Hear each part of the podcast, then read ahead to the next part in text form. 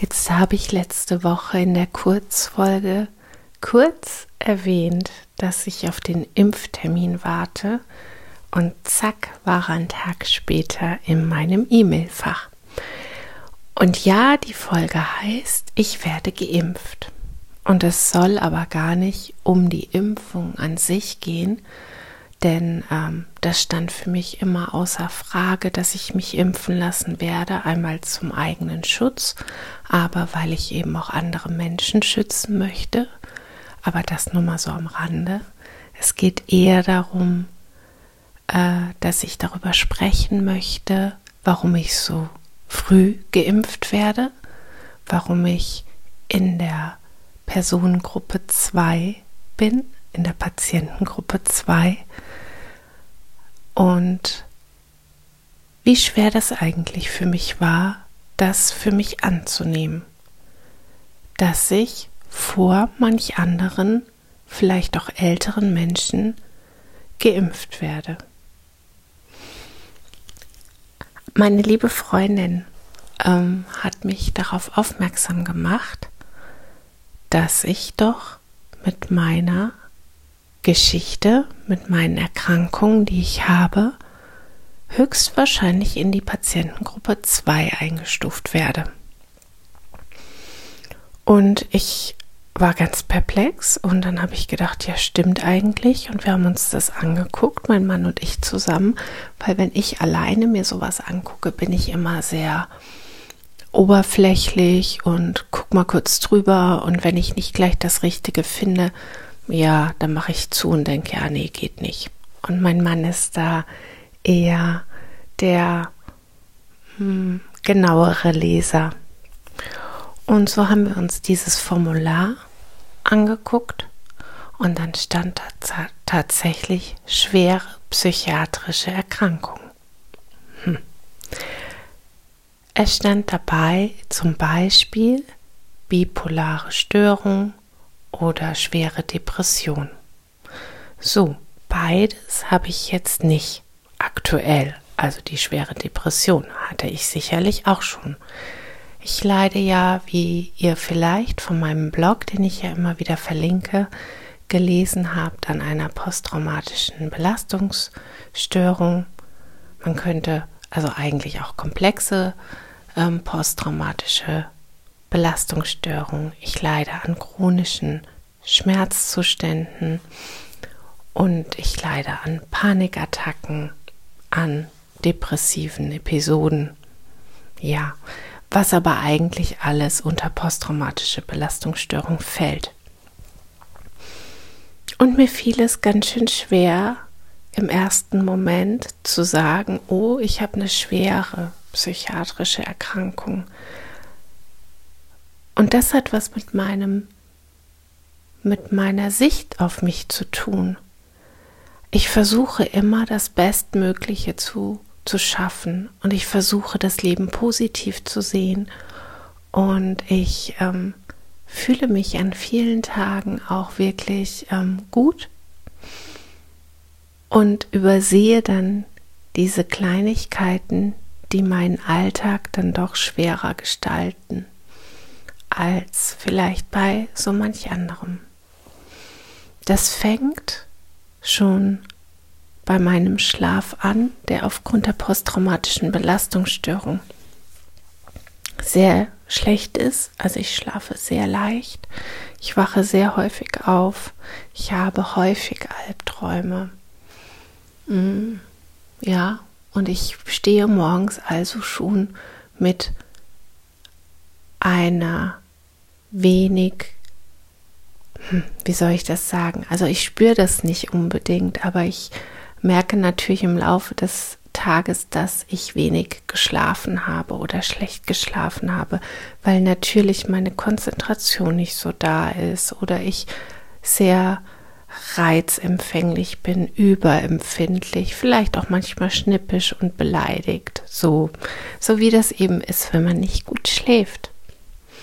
Und ich merke, dass meine Energie nicht so da ist. Also das bedeutet, dass ich eins, zwei Sachen am Tag mache und dann erschöpft bin und mich strengen alltägliche Dinge einfach sehr an. das hört sich für mich ganz normal an, aber ich weiß, wenn ich das vielleicht sogar noch ausführlicher erzähle, dass man mir dann manchmal, also wenn nette Menschen mir gegenüberstehen, ähm, Mitgefühl entgegengebracht wird. Und ich dann merke, ach so, das ist gar nicht normal.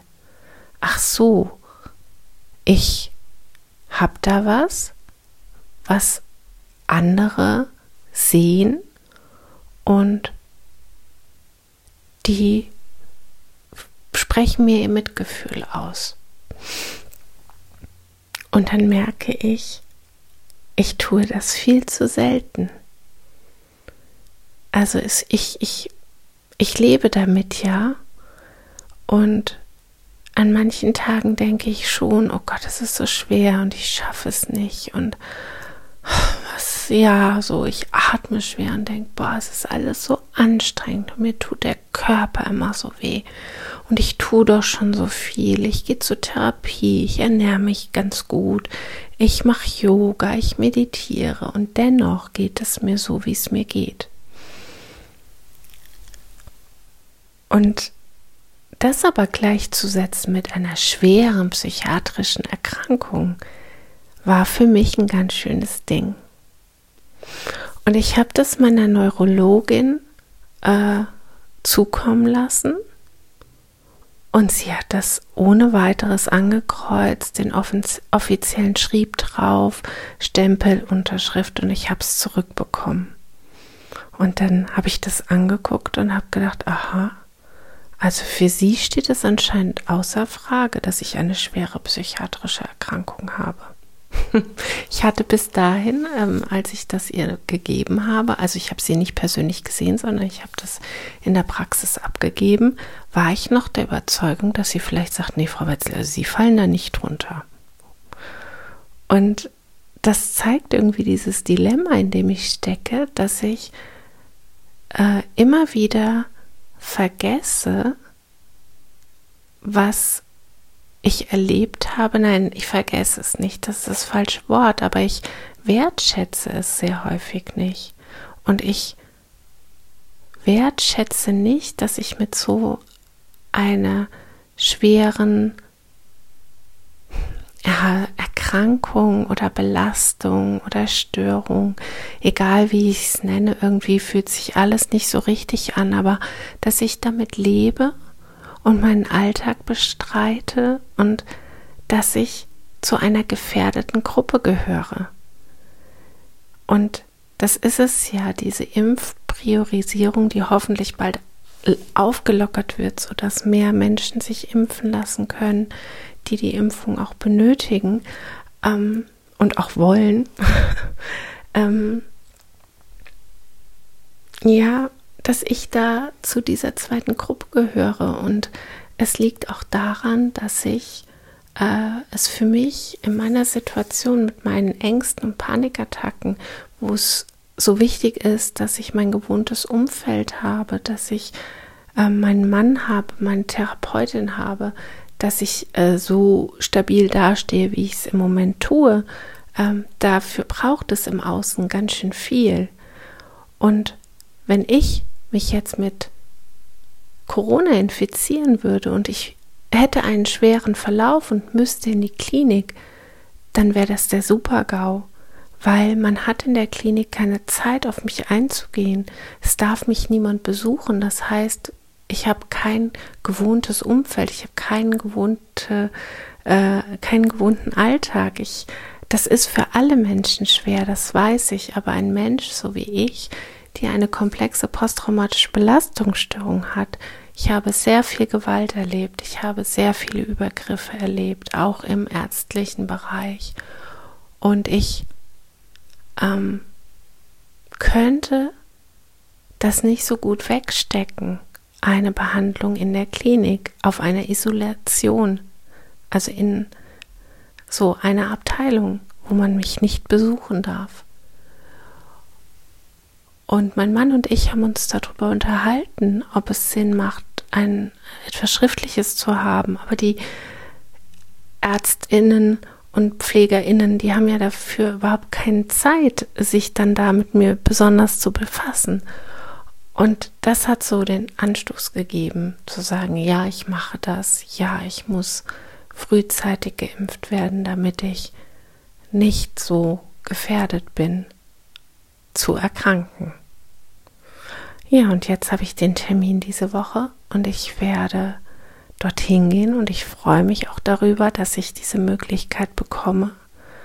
Und ich möchte, auch indem ich das jetzt hier sage, ähm, mich auch nicht schämen dafür, dass ich das so früh bekommen habe, weil natürlich ist es für mich dann auch wieder so ein Ding, wenn ich sage, ja, ich bin geimpft. Meine Nachbarn wissen aber, ich arbeite in keinem sozialen Bereich, dann ist die Frage natürlich da, warum ist die denn geimpft? Und ich möchte natürlich nicht jedem so vis-à-vis -vis sagen, ja, ich habe eine posttraumatische Belastungsstörung. Darüber habe ich schon mal im Podcast von der lieben Sarah Schäfer, von dem Eigenstimmig-Podcast, ähm, da habe ich schon mal drüber gesprochen, dass es gar nicht so leicht ist, mit so einer Diagnose nach außen zu gehen, weil dann sofort bei Menschen äh, ein Film abläuft.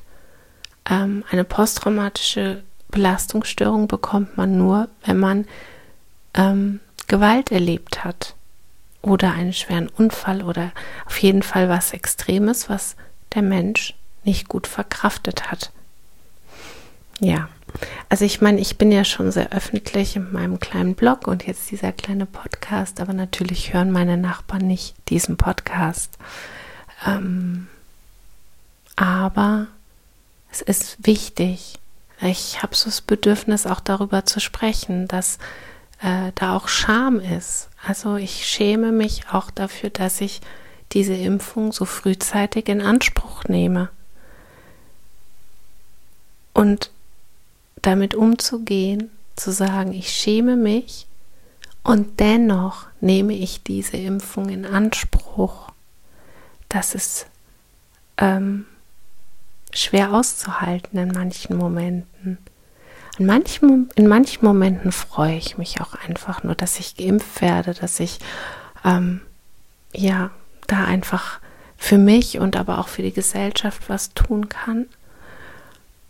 Aber es ist sehr viel Scham da und ich weiß noch nicht, wie es sein wird, wenn ich geimpft bin.